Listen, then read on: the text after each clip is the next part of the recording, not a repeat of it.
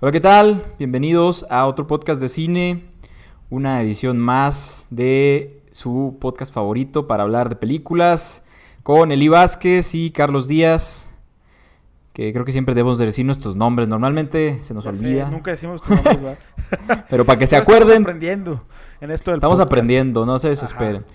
Y esta ocasión les vamos a cambiar un poco la situación, bueno, vamos a a modificar un poco la manera en la que hablamos de las secciones. Primero vamos a hablar de nuestra reseña semanal, que en este caso va a ser la nueva película Spike Lee, que está en Netflix. Y luego vamos a hablar ahora sí de las noticias, eh, que van a ser pues la muerte de, dos este, personalidades del cine, el actor Ian Holm y el director Joel Schumacher. Y al final, como siempre, las recomendaciones esta ocasión van a ser de Heist Movies. O películas de atracos, ¿no? Creo que así se... Es la traducción. Creo que sí, creo que sí se traduce, no estamos seguros. Es que así dicen, heist movies. Crímenes, crímenes organizados, cosas así. No, crímenes organizados no, esa es otra cosa, ¿verdad? Bueno, ahorita que les de- recomendemos van a entender de qué estamos hablando, ¿verdad? Exactamente. Pero primero empezamos ahora sí con la reseña, ¿verdad?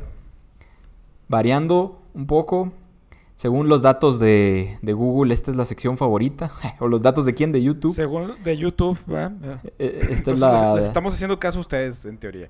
Este, en teoría sí, este, aprendiendo un poco. Entonces, la película de Spike Lee, la más reciente película de este director este, icónico, eh, se llama Cinco Sangres, The Five Bloods, sin- traducida Cinco como Cinco. Sangres. Cinco Sangritas, eh, y Ajá. pues la sinopsis es que trata de eh, cuatro, bueno, no, son cinco personas que van a, a Vietnam, son veteranos de, de guerra, cuatro de ellos, y van en busca de eh, unas piezas de oro que tienen ahí escondidas, este, y pues entonces vemos ahí cómo es esta aventura, cómo se va dando, qué, qué pasa, cu- cuáles son sus traumas de la guerra, etcétera, etcétera.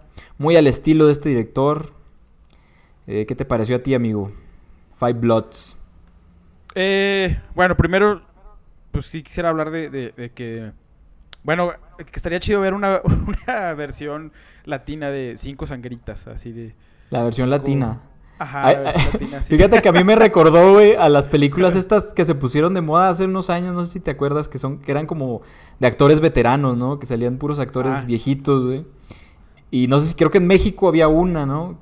O sea, una con actores ya un poco ya rucones. hubo su, su versión así que tipo con, no sé, con Rafael Inclán y así. Ajá, no sé Me- quién me salía, güey. Me imagino de ese estilo. Sí, era como algo así, pero no Ajá. recuerdo bien de qué se trataba. Si me equivoco, coméntenme ahí en el YouTube. Sí. Tal vez estoy Bueno, yo- confundido. Primero comentar que, que pues de- que el director Spike Lee para mí es de los directores más importantes este vivos, ¿no? Este de- del cine. No, no siempre sus películas no son tan espectaculares ni ni a lo mejor tan llamativas. Y la verdad es que siempre habla de lo mismo, ¿no? Pero como hemos visto con esta película eh, y como hemos visto como en los tiempos que vivimos, pues todavía hay un cierto descontento y mu- o mucho descontento en sobre todo en Estados Unidos o por diferentes eh, causas raciales y diferentes fenómenos sociales. Y la película eh, pues obviamente no se filmó hace dos o tres meses o incluso semanas o un mes, sino que pues esta película se- estaba leyendo yo que se terminó de filmar el año pasado por estas mismas fechas. Mm. Entonces, pues aquí ya vemos que, o sea, lo que hace Spike Lee, que, que siempre tiene como en la mente estos temas sociales y que, eh, que a lo mejor para muchos no son tan obvios y más como para nosotros que, que no vivimos, digamos, este, en Estados Unidos, pero pues que es muy, es muy obvio los problemas eh, raciales o sociales que hay allá. Eh, Claro. Entonces Spike Lee como que hace esta película que habla sobre estos eh, cuatro veteranos de guerra que regresan a Vietnam para recoger los restos de el quinto, el quinto sangrita le llamaré. el- el Ah, bueno, tal vez, tal vez dije un spoiler, ¿no? Porque yo dije que iban por oro. Sí. Porque Bueno, en realidad no van, por el cuerpo, ¿eh? No van, van por el bueno, eh, van por el oro y van para rescatar también el cuerpo de su de su amigo. Bueno, sí, cierto, van por las dos cosas. Ajá. Entonces que Bloods se usaba como para en el ejército gringo como para referirse entre los soldados negros, ¿no? Eh. Entonces sí me parece como muy atinada la selección del, del tema de, de Spike Lee, obviamente cómo lo aborda y lo que me llama mucho la atención es como la mezcla que hace de chingos de géneros, ¿no? Porque es una película que siento que habla mucho sobre el mismo cine, o sea, como que hace referencias al cine, a, sí mismo, pero también obviamente a la cultura negra. Y también es una película bélica. De la guerra de Vietnam, ¿no? Que hay tantas películas Ajá, incluso, no sé si hay un, hay un tracking shot que me gusta mucho cuando empieza la película, que están estos cuatro veteranos en su vuelta a Vietnam y, están de fiesta, y casualmente están como de fiesta en un antro que se llama Apocalypse Now, ¿no? Que pues, obviamente también esa es la referencia de la película de, Francis Ford Coppola. Entonces, no sé, o sea, creo que eh, eh, en general es una película muy, muy interesante, es algo, algo larga. Este, Bastante larga, diría yo. Dos, horas, dos horas y media. Dos horas y este, media. Pero eh, que es un, es un... Ajá, dos horas y media. Y, con un elenco como muy, muy variado, ¿no? Eh, actores, unos ya más conocidos que otros. Eh, pero que cada personaje como que le aporta, siento como tonos como muy distintos a a lo que van diciendo como los personajes. Así como de entrada, creo que me parece una, eh, una apuesta como muy interesante y es de las primeras películas que digo, la neta, de alguna forma me hubiera gustado como verla en el cine, la neta. ¿A ti, ¿A ti qué te pareció, mi amigo?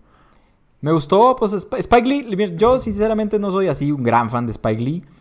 Pero claro que sí es un director súper importante, sobre todo por este tema que mencionas que pues es el tema de los afroamericanos en Estados Unidos y de pues todos los problemas que tienen allá desde que empezó y a lo largo de su carrera. Yo creo que son contadas las películas que no tocan este tema, ¿no? Y yo creo que quizá me atrevería a decir que es el director más importante de este tema, ¿no? O sea, como que es el, el que lo aborda mucho más visceralmente, este, de maneras hasta más no sé, hasta creativas, este, o sea, él es el director para hablar del tema, que pues, dicho sea de paso, pues él es afroamericano, para los que no lo conocen.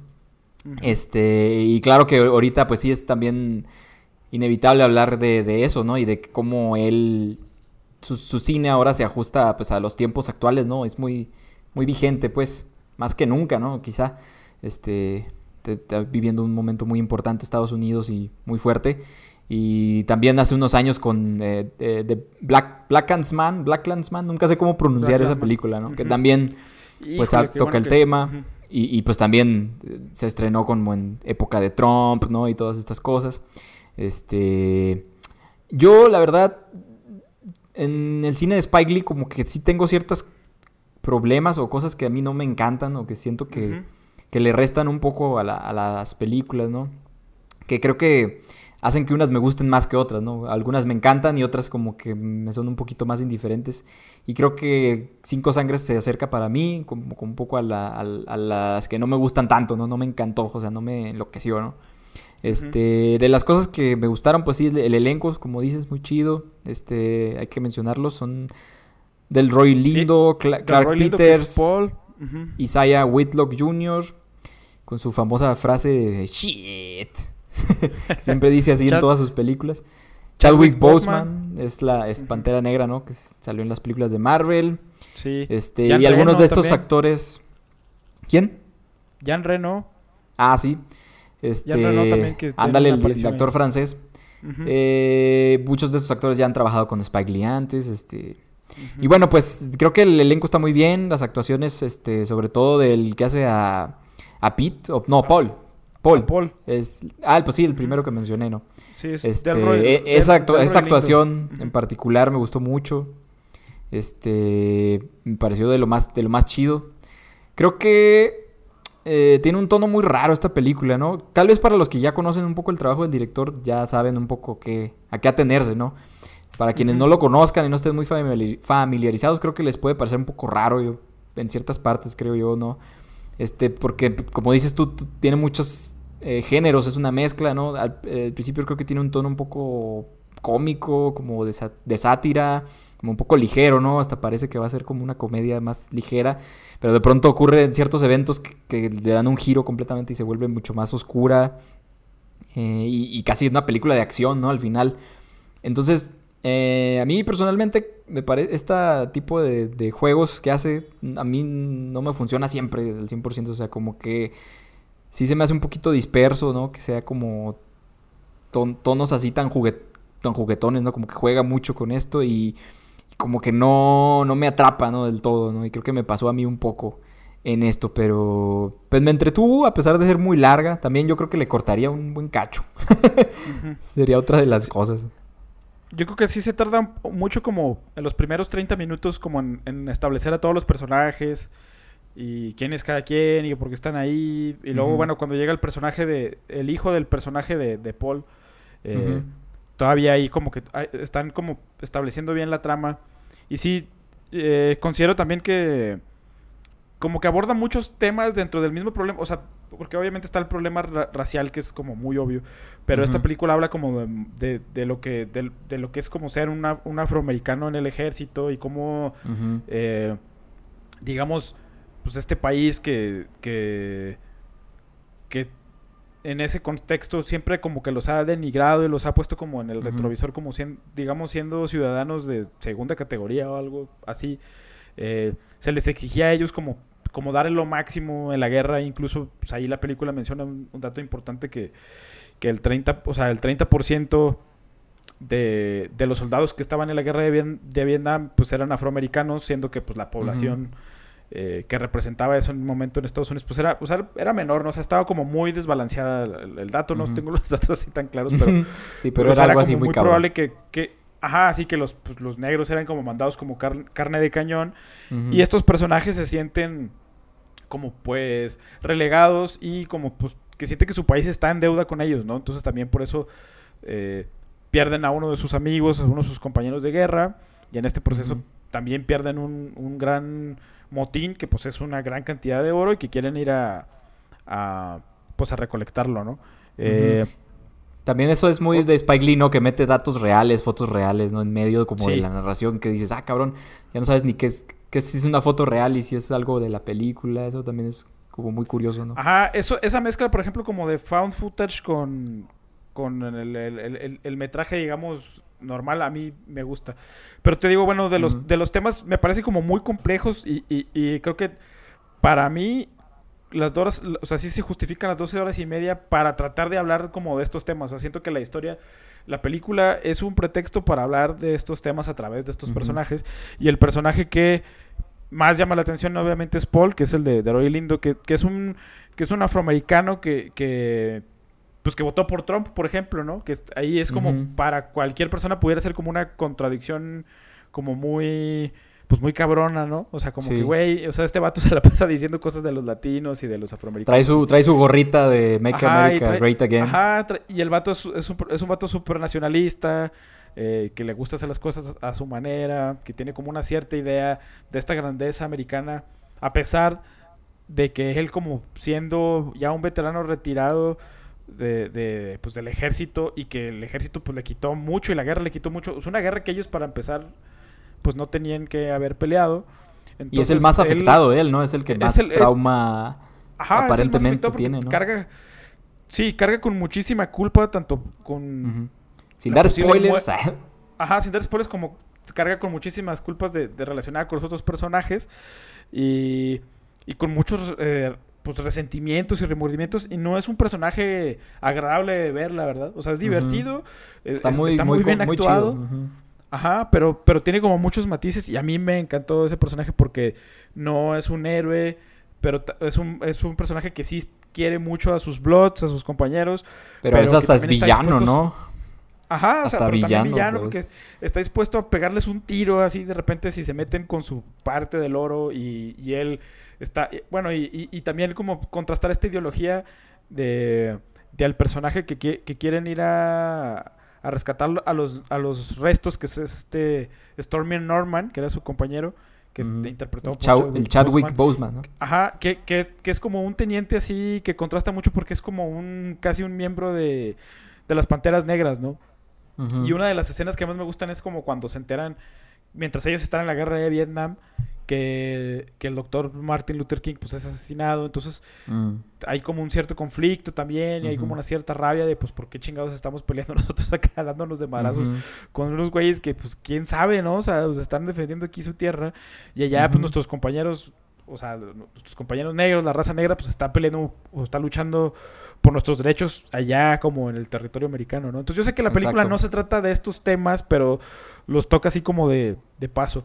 Entonces, claro. Spike Lee siento que, que eso hace muy bien. Eh, y ahorita que quería, quería mencionar, bueno, creo que si les gusta este tipo de cine y están buscando como películas que hablen sobre los problemas raciales, eh, no solo yo no diría en Estados Unidos, sino en muchas partes del mundo, pues aquí en México también enfrentamos diferentes casos de, clasismo, racismo, etcétera, aunque luego digan, salgan con sus mamadas de que el racismo es la inversa y la chingada. Bueno, eso es otro tema para otro podcast, pero sí.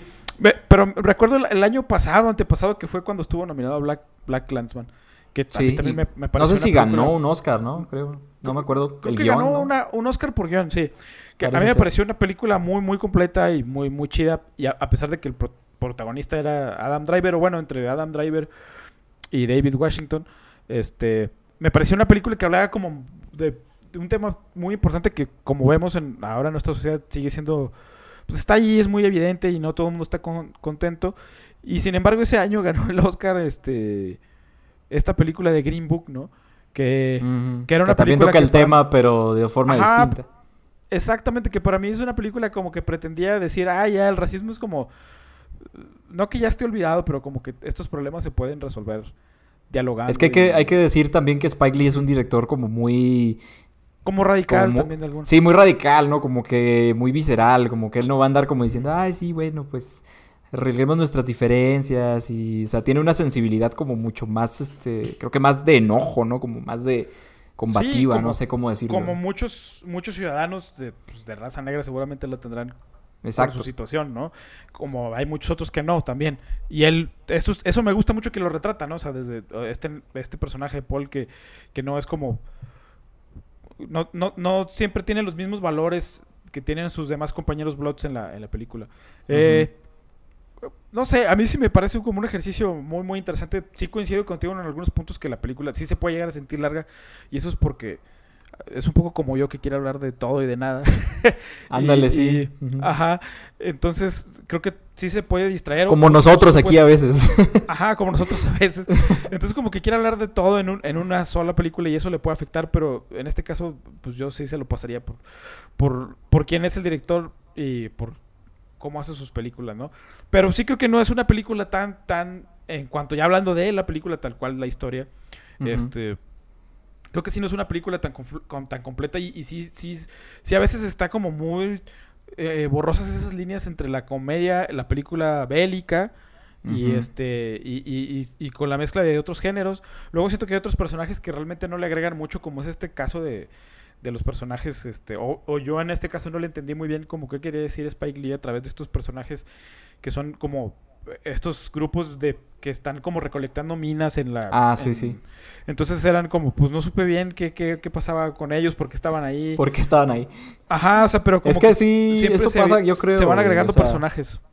Ese pedo es, es, es, muy de él, creo yo, no sé. A mí me ha pasado con otras películas de él que que como que está armado de viñetas como muy dispersas, o sea, como que son momentos eh, que dices, esto, ¿por qué, ¿por qué estoy viendo esto, no? Como que una conversación de pronto que, que dices, esto, ¿qué tiene que ver, no? Ese, ese, ejemplo que pones está padre de la... cuando aparecen estos personajes eh, que están platicando con el hijo, que es la chava, la chava que es como la jefa de los buscaminas, ¿no? Está platicando con el hijo de, de uno de los protagonistas y... Y están ahí charlando un rato y es como que, mm, como que esto es de otra cosa, ¿no? Como que esto ya es otra película, no sé, como que y yo ni siquiera pensé que fueran a volver a aparecer, o sea, y luego regresan. Entonces, como. Siento que Spike Lee hace mucho esto y a veces eso creo que sí es un problema porque es como muy. Muy raro, porque parecen historias como hasta paralelas, ¿no? Que son como conversaciones que no vienen mucho al caso. Y en este caso se siente mucho, ¿no? Y se siente así como dices tú, que, que hay cosas que no entiendes por qué están ahí, ¿no? No siempre, a veces creo que lo hace muy bien, pero es un riesgo, ¿no? Es un riesgo que él toma porque es un director que toma muchos riesgos y eso está chido también. Sí, y, y yo creo que eso siempre es lo que ha tenido Spike Lee para, para mí. O sea, que habla como de estos temas, pero que además es un director que no siempre ha operado como dentro del mismo sistema eh, como de Hollywood, ¿no? O sea, sí son como medio películas no tan independientes, pero no, no está como siempre con los grandes estudios. O sea, sí es un director que siempre busca impulsar, digamos, pues si tú quieres su propia agenda y sus propios temas, pues por otros medios, ¿no? Pero si bien no son películas así que súper sencillas o de bajo presupuesto, pero no, o sea, pues no, no lo son, ¿verdad? Pero no está, no salen como en el mismo sistema de los estudios, digamos, de Warner, o, o sea, sí, es- sí está como en otro en otra categoría de, de- de- de cine, digamos, de alguna forma. Eh, Sí, Yo, yo, no diría, que- yo diría que ya- sí, que sí, perdón, que, que sí es un poquito mainstream esta peli, un poquito.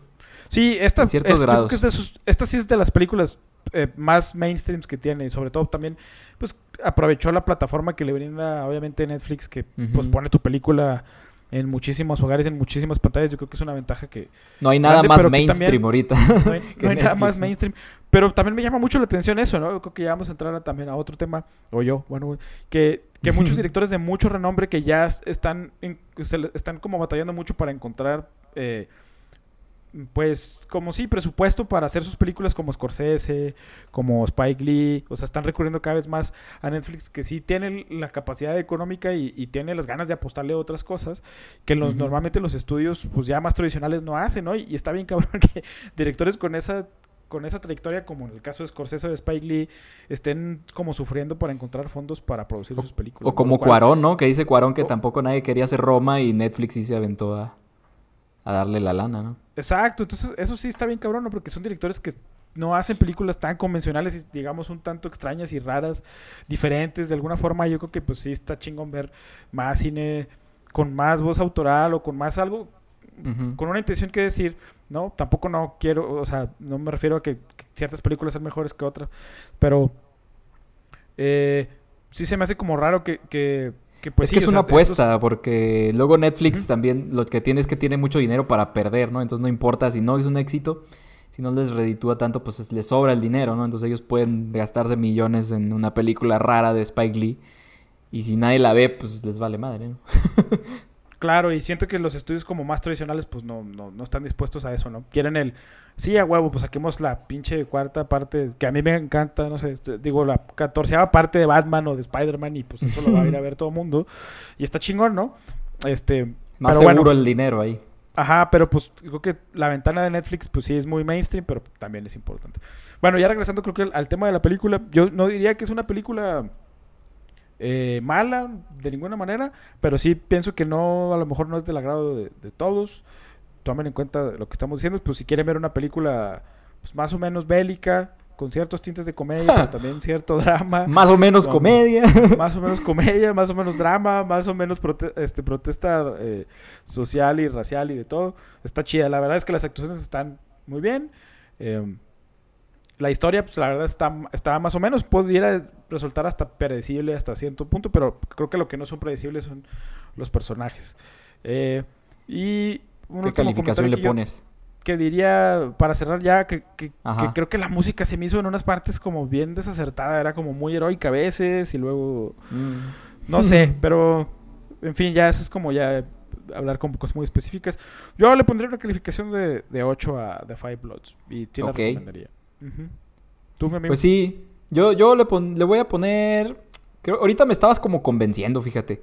Le- yo le había puesto siete- 7.5, pero creo que también le puedo poner un 8. Tienes, tienes razón. creo que tiene ¿Qué- muchos- te a ver, ¿en qué te convencí? ¿Qué te convencí? Pues creo que sí tiene muchos valores, este, como de los riesgos que toma, ¿no? Y de cosas así como, tanto de la forma como del mensaje, ¿no? Y que quiere dar. Son como muchas, muchos temas muy importantes y los trata de forma muy chida, ¿no? Que a mí no, no me impactó como con tanta profundidad como creo que pudo haber sido. Este, creo que, creo que eso es lo que me, me faltó un poco, pero ya pen- repensándolo, escuchándote hablar al- del tema, creo que le puedo poner también un 8. O sea, sí es recomendable, pero pues sí, es como un experimento, la neta. O sea, si, si no conocen el trabajo de este director, ni, Sí, ni les interesa ver como algo medio raro y sobre todo largo, pues entonces creo que no les va a gustar, ¿verdad? Pero, sí. pero no es ¿Qué una mala película. ¿Qué otras películas recomendarías de Spike Lee? O sea, una o dos como para... De Spike Lee, Que no estén, ajá, tan Pues ahora, ahora que decir, me acordé de que no sé en qué episodio hablamos de una peli que hablaba del tema racial, no muy bien. La de todo el día y una noche, ¿no? De, o, o algo así, o toda la noche y un día, Sí. no me acuerdo. De. Netflix también, que, que es un tema que no todos, o sea, que no, que es un tema importante, pero no todos lo tratan tan chido. Spike Lee es el que mejor lo trata, ¿no? Y Yo recomendaría la, pues su película, no sé si es la segunda, creo que es mi, mi favorita, es este, Do the, Do the Right Thing. Sí, que es la más Este, popular de él. Esa peli, no mames, me encanta. Está muy chida.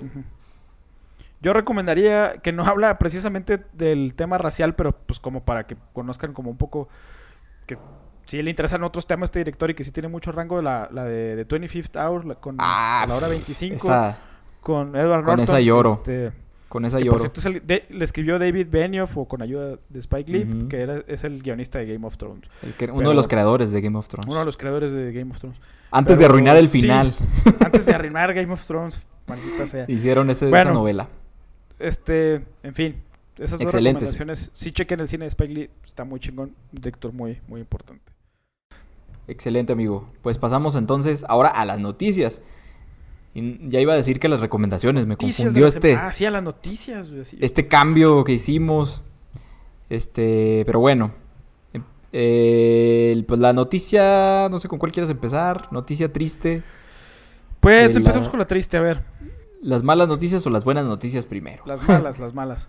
Las malas es que pues falleció el actor Ian Holm y el director Joel Schumacher. O, no sé cómo se pronuncia su apellido, la verdad. Joel Schumacher, sí. Este. A los 88 y 80 años respectivamente. Sí. Yo debo confesar que de Ian Holm, este, pues sí estaba así como todos de que, ah, no mames, se murió Bilbo Baggins, va, qué triste. Bilbo es su, Eh, su- su personaje más famoso. Sí, sé que obviamente aparece en otras películas, pero no, no, no la sentí tanto. Y en el caso de Joel Schumacher, pues, eh, si bien no, creo que no es el de los directores favoritos de, de muchas personas, pero sí creo que, pues sí dejó como huella y una voz importante en, en- en sus películas. eh, sobre todo en Lost, en Lost Boys, que debo confesar que la vi apenas hace recientemente, o sea, hace como Ah, un año o dos. Este, y la verdad, yo siempre era como Joel Schumacher, pues está como eh, para muchos eh, güeyes que no sabemos, está, está ubicado como como pues el güey que dirigió la de Batman y Robin y la de Batman Forever, ¿verdad? Este, Sí. que, que son Las peores películas de Batman, puede ser. Ajá, que son de las peores películas de Batman. eh, pero que visualmente tenían una cosa así como medio muy loca, ¿no? Y que, y que este güey, Joel Schumacher, eh, eh, sí, como que siempre impulsaba mucho lo visual en sus películas. Y creo que Lost Boys sí tiene, o sea, visualmente está muy, muy cabrona en cuanto al vestuario, la fotografía. eh, entonces, también hay otra película por ahí de él que, que a mí se me hace chida con Nicolas Cage, que, que Nicolas, Nicolas Cage, que es este 8 milímetros, no sé si la llegaste a ver, del 99 no es la he una visto película esa. que pues no, no, está, no está tan chida, pero tiene lo suyo también visualmente. Entonces, pues creo que sí es una pérdida para el, para el cine. Es un director que tiene su trayectoria. Si bien, pues no es así como de los grandes directores, creo que eh, sí, sí, sí, sí, sí tenía como un estilo por lo menos, ¿no?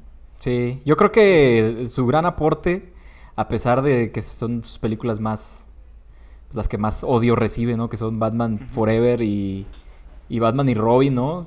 Este, que son de las peores. Su gran aporte fue que, que esas películas dieron pie a que Christopher Nolan hiciera, rehiciera Batman y nos dio ese gran Batman que Ajá. tenemos ahora. Porque sí, esas pelis sí, no, no, no, la verdad que no, no son nada buenas, pero yo no conozco mucho de este director, la verdad. Sin- sinceramente, este, las de las películas de Batman son las que más inmediatamente me, me remiten a, a- a él. Pero bueno, Los Boys sí, es muy chida también, este, pero así ya más, a- más a fondo, como que es más un director de culto, creo, tal vez, en cierto nivel. Eh, no lo conozco mucho, pero pues falleció. Lo recordaremos siempre como, como a todos los cineastas o todas las personas que, que han hecho películas en algún punto, ¿no? En, realidad nunca mueren, ¿no? Porque siempre están ahí presentes. Sí, bueno, no, la, la neta yo sí, bueno, creo que de Batman Forever tiene unas cosillas ahí padres, en cuanto te digo los colores, Ajá. la cinematografía, Batman y Robin. Que es este sí, Val Kilmer, ¿no? Se, Creo. se- se fue, ajá, que Batman y Robin sí se fue como algo demasiado camp, pero yo creo que si, si les interesa conocer algo más de este di- director, pues sí les recomendamos ampliamente Lost Boys. Sí, porque es este más camp, esa es, esa es la palabra. Re- regresó Sí, al Batman, como- al Batman Camp, que era el de Adam West, ¿no? Este, cuando era un Batman ya chistoso, menos serio, viniendo de Tim Burton, ¿no? Que lo, que lo hizo un poquito más oscuro. Exactamente. Y bueno, y de Ian Holm, este, ya así un poquito. A él sí conozco un poquito más, pero también, curiosamente, pues no es tampoco un actor que siempre fuera como protagonista, eh, realmente, siempre como actor Character secundario. actor. Character actor, como Ian llaman. Character actor Ian Holm, este, Ajá. pues de lo más este, destacado de su carrera, aparte de haber hecho a Bilbo Baggins, es este, esta, eh, actuación que hizo en Carrozas de Fuego, eh, que estuvo nominado al Oscar y ganó el BAFTA por esta película. Este, y pues a partir de aquí su carrera despegó, ¿no? En el 81. Eh, pues, se, puso en la mira, ¿no? Digamos, de, de todo mundo. Y, y curiosamente eh, interpretó a Frodo. ¿Tú sabías eso, amigo? Interpretó a Frodo del Señor de los Anillos, pero en una versión de radio. En el 81. Ah, qué loco. Eso no lo, ese dato no lo sabía. Exacto. y bueno, de ahí lo agarró Peter Jackson para la famosísima saga del Señor de los Anillos, que entonces curiosamente eh, Ian Holm actuó en dos películas ganadoras del Oscar, ¿no? Que sería Carrozas de Fuego y El Retorno del Rey, ¿no? Este, pues ahí apareció, ¿no? Ideal, este, no sé, ese es su, su, gran este, logro, digamos, ¿no? También lo podemos ver en otras películas ahí como actor secundario, como en la de Alien, ¿no? De Ridley Scott. Ajá, ese papel también está muy chido. Ajá. También muy chido, ha actuado en varias películas con Terry Gilliam, eh, en El Quinto Elemento también aparece. Y pues bueno, la verdad creo que sin duda su más icónico es Bilbo, que también lo volvió a interpretar, ¿no? En el, en el Hobbit, creo. no sé si en todas, creo que solo en la primera y en la tercera. Sí, como un Bilbo más viejito. Un Bilbo, no, más joven, ¿no? Porque es el... Viejitos ya es cuando ya se muere, ¿no? No recuerdo, es que creo que hay como una especie ahí de flash forward, o sea, como que hay ciertos aspectos ahí. No recuerdo muy bien, pero es un flashback. Bueno, es que Bilbo joven es este Martin Freeman y luego Bilbo viejito es era Ian Holm, ¿no? Pero pues sí, ¿quién no lo no lo no, lo recuerda por estas películas? O sea, bueno, pues sí, se nos fue Bilbo. Se nos fue Bilbo, vivirá siempre en nuestros corazones. Y la otra noticia es que, que la Comic Con, drásticamente cambiando de tema, disculpen este cambio tan abrupto, este, pero la Comic Con de 2020 se va a celebrar en línea, completamente gratis para todo mundo por primera vez en la historia debido a la pandemia. Y aunque no es un tema pues de cine solamente, pues sí, creo que... Como cultura pop, ¿no? Es de cultura pop, ¿no? De cómics, videojuegos. Pero pues sí se ha vuelto un escaparate para grandes estudios, ¿no? De, sobre todo de Marvel y DC, ¿no? Que son las que están pues basadas en cómics. Que ahí anuncian sus películas y sus proyectos, ¿no? Y ahora pues aparentemente vamos a tener acceso todos. No sé si a eso o qué, ¿no? Creo que no han revelado exactamente como las actividades. Pero pues ahí va a estar, ¿no? Por el sueño de todo geek que es ir a la Comic Con. ¿Tú quisieras ir, ah, amigo? Yo sí quisiera ir, claro. Por supuesto que sí, ¿tú no? Claro que sí, también. No mames, pero bueno, este, este año no será el año que vayamos. No, pues sí puedes, ahora sí puedes ir, pero desde tu casa. Quédate en casa, amigo. No, Quédate en casa. pero bueno, no, no, sé qué, qué, va a pasar, porque normalmente es, es un pedo como de. Siempre es eh, la onda exclusiva de los que van a la Comic Con, ¿no? Y es como los que se enteran primero y los que ven los trailers primero, ¿no? Entonces, no sé si ahora pues ya va a ser como público, ¿no? Entonces va a ser como si Marvel suelta un tráiler muy importante, pues no sé si todo el mundo lo vamos a ver. Y ahora no va a ser como algo súper exclusivo de los que iban ahí. Luego ya después se filtraba por ahí, lo veíamos. Sí. Va a estar como todo más abierto o como transparente, ¿no? Sí, como más... Pues es que luego, o sea, yo sí tengo entendido que de repente sí hacían streams. Entonces seguro algo diferente van, van a hacer o van a abrir como muchas cosas. Eh, porque también, pues, ahí como que Comic Con, pues, es un punto de venta también muy, muy fuerte, ¿no? O sea, como de, tanto de memorabilia y juguetes y todo eso. Entonces, pues, quién sabe, a lo mejor luego hay ciertos juguetes que solo vendían para los que asistían a la Comic Con. A lo mejor ahora también se va a poner a la venta, pero online y a lo mejor... Exacto. Pues, todo ese tipo de cosas va, va, va a cambiar. Eh, ¿Cuáles son las fechas de... ¿Cuáles son las fechas de la Comic Con, amigo? El 22, del 22 al 26 de julio. Ah, pues ya próximamente. Pues seguramente será como para ver más avances y trailers de películas que, que muy seguramente, o quien no sabemos, se vayan a estrenar este año. O a lo mejor se van a retrasar hasta el otro, pero... Es que todo es una incertidumbre. Ajá. Y que casualmente nosotros empezamos a hacer el podcast como en medio de la pandemia. y, y, como que no hemos tenido realmente como un flujo así constante de... En su pico más alto, diría Gatel. Sí, no, no hemos tenido así como, pues hay discúlpenos porque no hemos tenido como un flujo así tan... Pero esperamos que, digamos, el, flujo de cine regrese... Pues no, no creo que la normalidad no va a pasar, pero va a haber ya después estrenos más seguidos y estaremos hablando de esos estrenos también. Sí, a ver qué pasa. Y si vemos algún trailer importante en la Comic Con, seguro estaremos hablando de él aquí. Si Marvel anuncia algo. Ah, ya sé. Hasta estaría pues, chido hacer ahí de que hacer la reacción. De... Ah, nuestro trailer reaction. La reacción. A no le importa nuestra reacción, pero no importa, lo vamos a hacer. No importa, nos, vamos, nos van a ver reaccionando. Yo a mí realmente no. Antes como que sí me entusiasmaba la Comic Con, como decía, ah, no mames, a ver qué anuncia qué, qué, va a pasar, ¿no? En Marvel y no sé, DC, pero como que ahorita ya, pues, como ya se acabó sí. la saga del infinito, como le llaman. La saga por parte de Marvel y DC, pues ya tomó otro camino. Yo también, fíjate que, hablando concretamente como del, del llamado MCU o universo, universo cinematográfico de Marvel, siento que, o sea, lo que hicieron estuvo chido, este, tanto para fans como para público casual. Fueron cuántas películas? 22, 23 películas. 20, ¿sabe cuántas? A lo largo de, 11 años, 10, 11 años. Eh, y creo que ese arco ya estuvo muy chingón.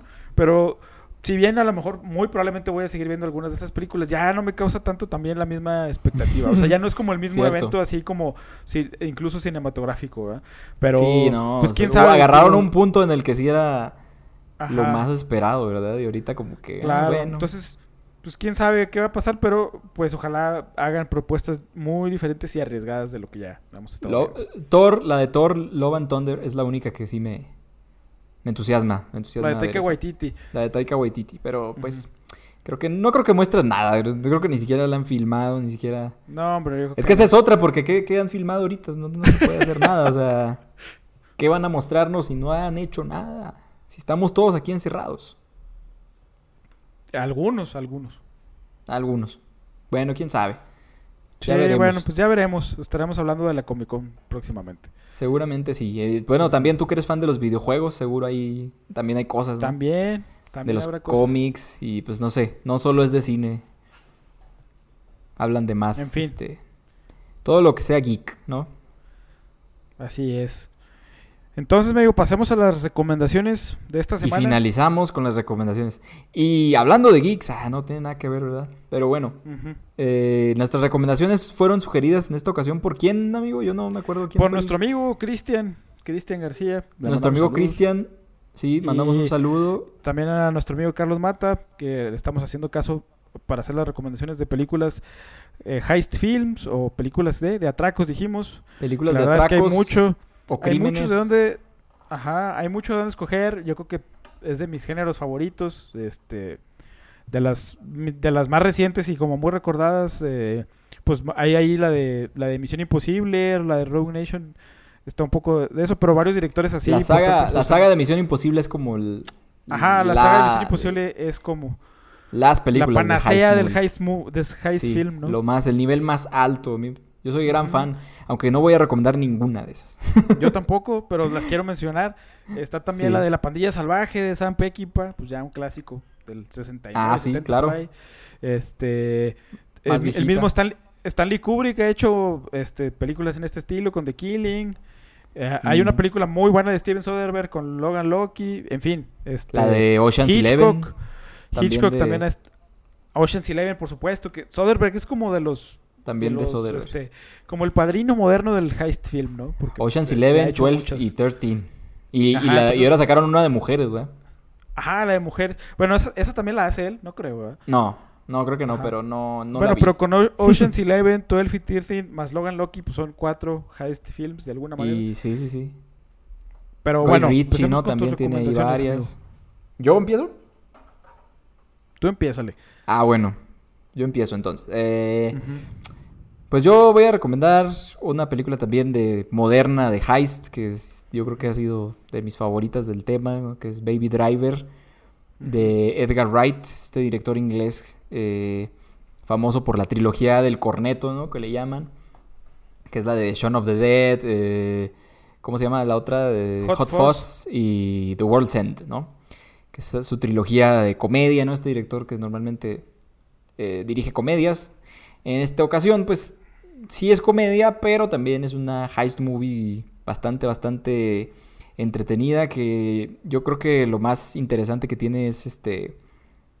Eh, toda la, edición y la cuestión de, hacer un juego con la música, ¿no? Porque la película trata de un conductor Eh, que a mí me gusta pensar que es la versión joven de, del, conductor de, la película Drive, de Ryan Gosling, con Ryan Gosling. Yo, me gusta pensar que es una precuela, pero solo sucede en mi imaginación esto.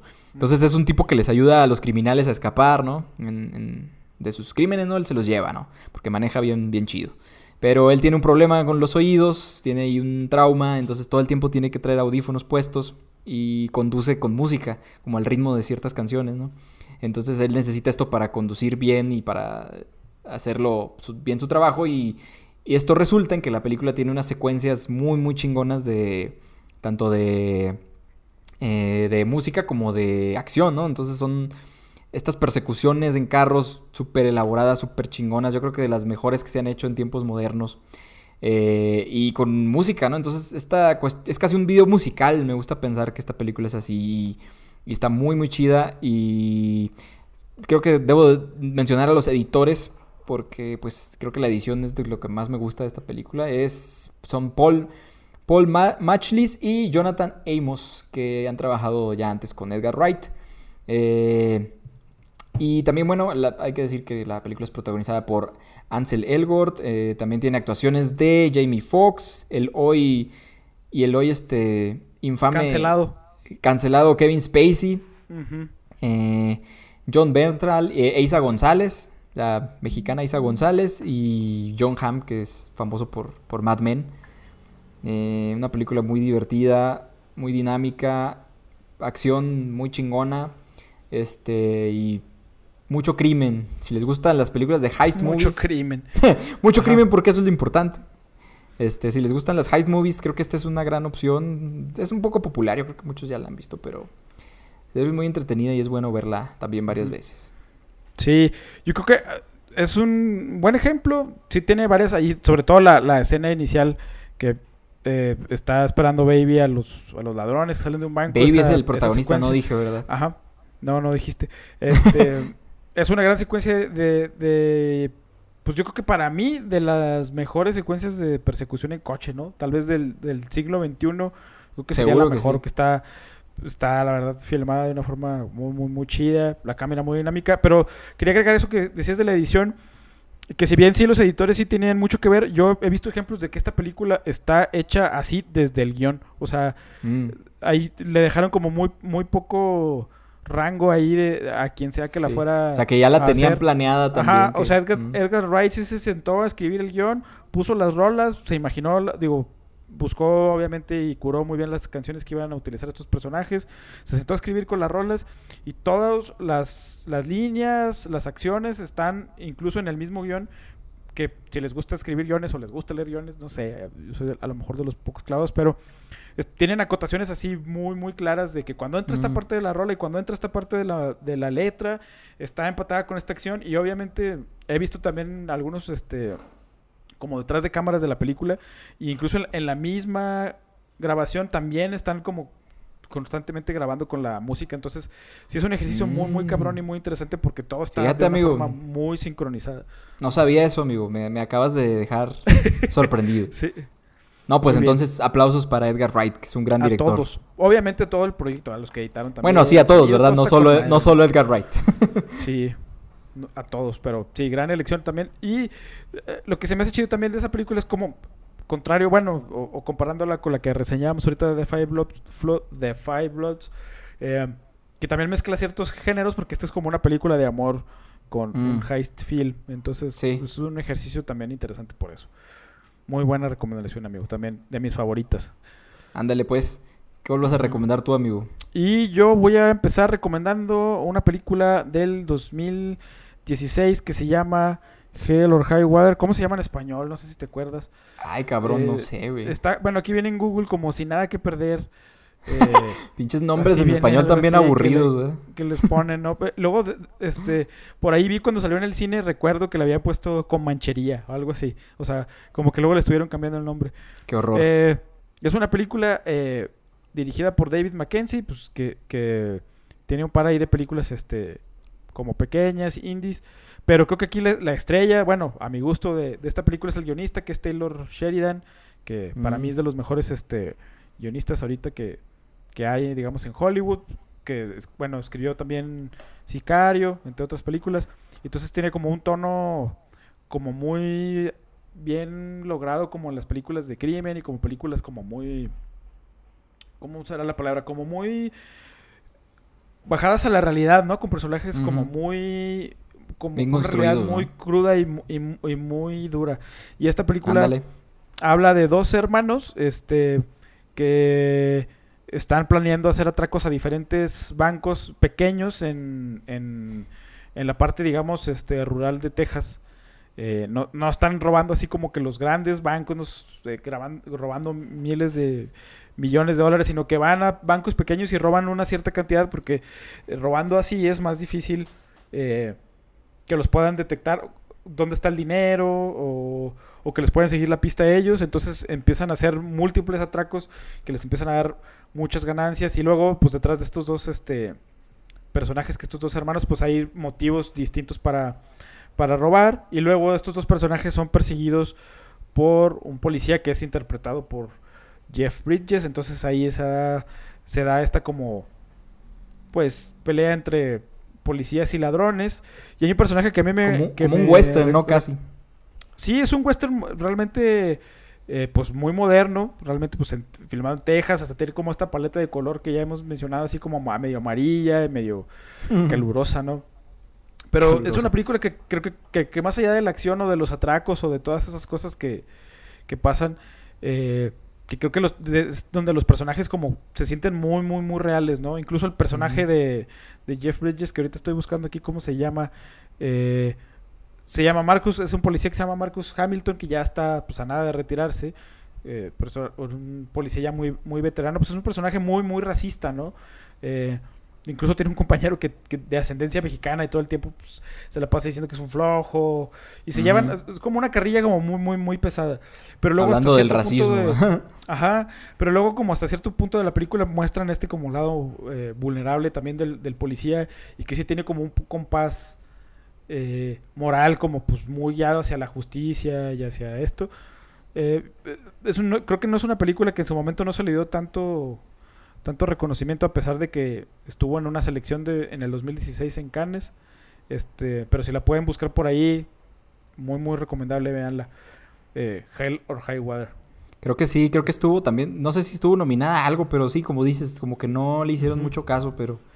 Sí, o sea, de, premios y eso, sí le fue bien. Sí estuvo nominada al Oscar, a los Globos de Oro, pues a, Sí, pero no ganó nada, no ganó, no arrasó, pues. Ajá, y creo que no es una película tan, tan, tan conocida. No, muy chida. E, este guionista que mencionas eh, es muy chingón, la verdad. Taylor Sheridan, se me fue el nombre. Eh, la verdad que sí, un gran trabajo y Jeff Bridges a mí me gusta mucho en esa película.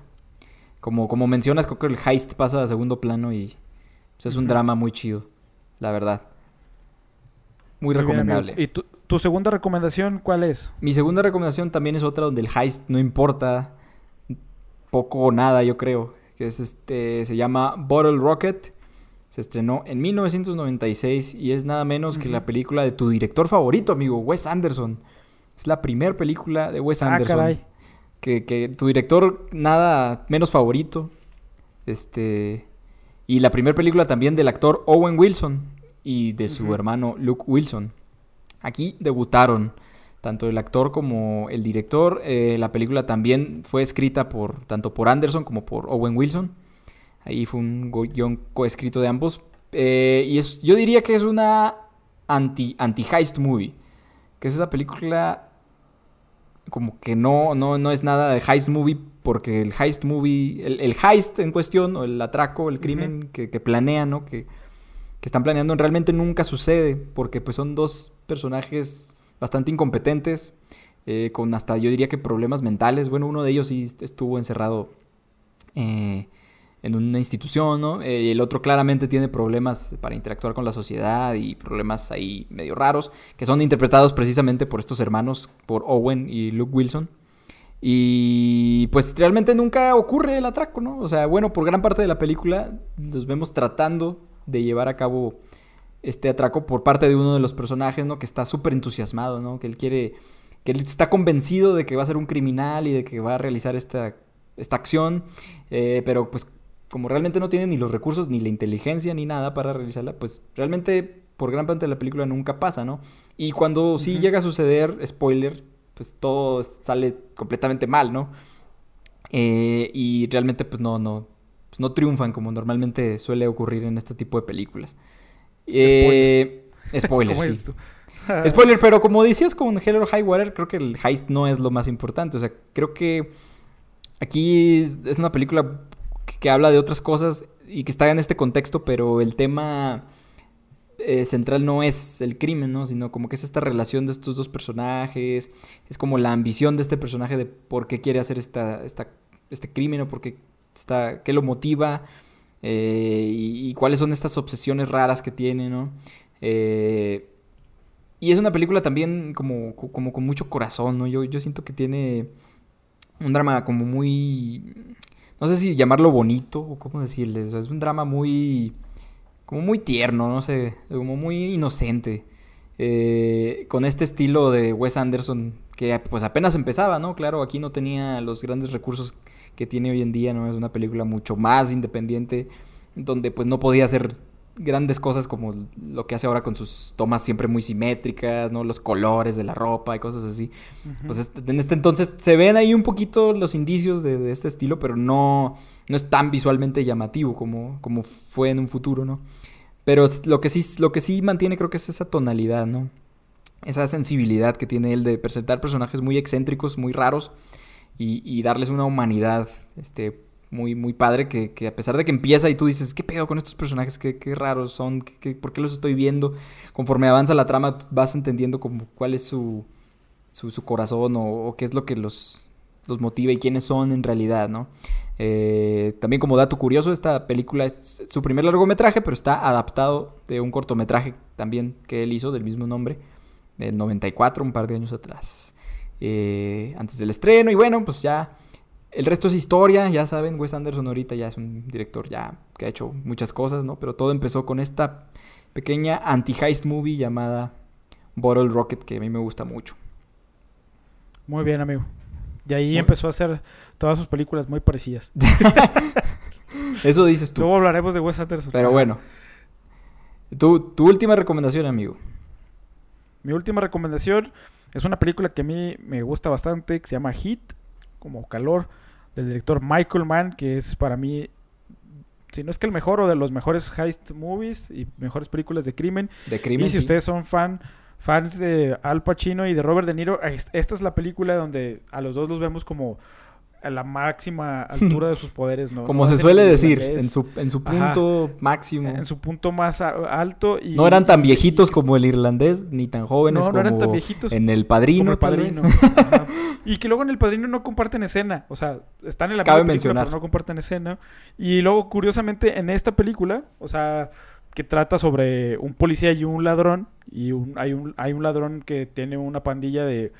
que roban bancos entonces el policía tiene que, que está interpretado por Al Pacino, es el personaje, déjame decirte, de Vincent Hanna, este, quiere, tiene que aprender a, Neil McCulley, que es el, personaje Robert De Niro, mientras Alba trata de mantener su, su matrimonio, ¿no? Entonces es como una historia muy, muy sencilla, pero muy bien escrita y muy bien actuada, muy bien filmada por Michael Mann. Y les decía, la escena en la que estos dos personajes eh, interpretados por estos dos grandes actores, eh, se encuentran. Es solo una escena en la película. Bueno, ahí tienen dos escenas que es al, a la mitad de la película y al final.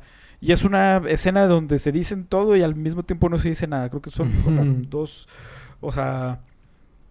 No sé, eso creo, que es una escena muy ejemplar porque es aparentemente muy sencilla, pero tiene como muchas, muchas capas que se logran que te logra dar de la película a través del puro diálogo donde aparentemente no se dicen como la gran cosa, ¿no? Entonces es como la clásica historia también de, de policía y el, y el ladrón, pero obviamente filmada de una forma muy, muy realista, tan realista que incluso esta película se la han citado eh, en varios países como inspiración para varios este, atracos reales. Este, mm. Para mí, de las mejores películas, este, para mí la mejor película de Michael Mann y de las mejores películas de, de los noventas y de las mejores películas de Al Pacino y de Robert De Niro, la verdad. De todos, a la chingada. mucho, Ajá.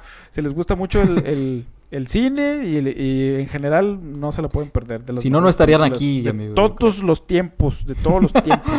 Yo creo que sí, estoy de acuerdo contigo. Debe ser la mejor película de Michael Mann. Aunque honestamente yo no recuerdo muchas otras películas de Michael Mann. Se me viene a la mente la de Manhunter, que fue la primer peli de donde sale Hannibal Lecter, que es como la adaptación del Dragón Rojo en realidad. Antes del Silencio de los Inocentes, que también le hizo Sí. Michael Mann. Este, también. el último de los moicanos. El último de los Mann. moicanos, sí. The, Insi- The Insider. Colateral, un ¿no? remake. También. Ajá, co- colateral. Ah, también, creo que es un. Para mí, es un director que a mí me, me agrada y que es- creo que está un poquito medio infravalorado. Sí, o sí, que- tienes razón, es como infravalorado. Hasta por mí Sí, mismo. pero- Yo me, me confieso que lo infravaloro.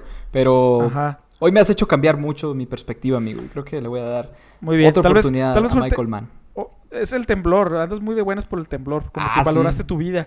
Cabe valoraste mencionar vida que hace poco, hace, hace unas horas tembló aquí en la Ciudad de México cerca. Bueno, en Oaxaca y se sintió hasta por acá. Por Sí. si no saben de qué les estamos hablando. Así que si, Bueno. no, si no estoy vivo para cuando se publique esto, pues que quede aquí la constancia de que le, voy a, le iba a dar otra oportunidad a otras películas de Michael Mann y que cambié mi calificación de Five Bloods por, por mi amigo Ok. Eli. Ese es mi, mi testimonio y mi legado. Sí. Bueno, esto ha sido todo por esta semana. Esto En es todo, este, amigos. Ya su querido video podcast. Otro podcast de cine. Esto es Espero, todo. espero que ahora sí sea video podcast. Eh, denos like si quiere. Sí, Sí. espero que yo también sí sea video podcast. Denos, denos like si quiere. Este, si no quiere, pues no, pero sí suscríbase al canal. Yo quería agre- agregar que, que me gustó esta dinámica de que alguien sugiriera como qué qué querían que habláramos o qué recomendáramos, ¿no? Que en este caso les hicimos caso.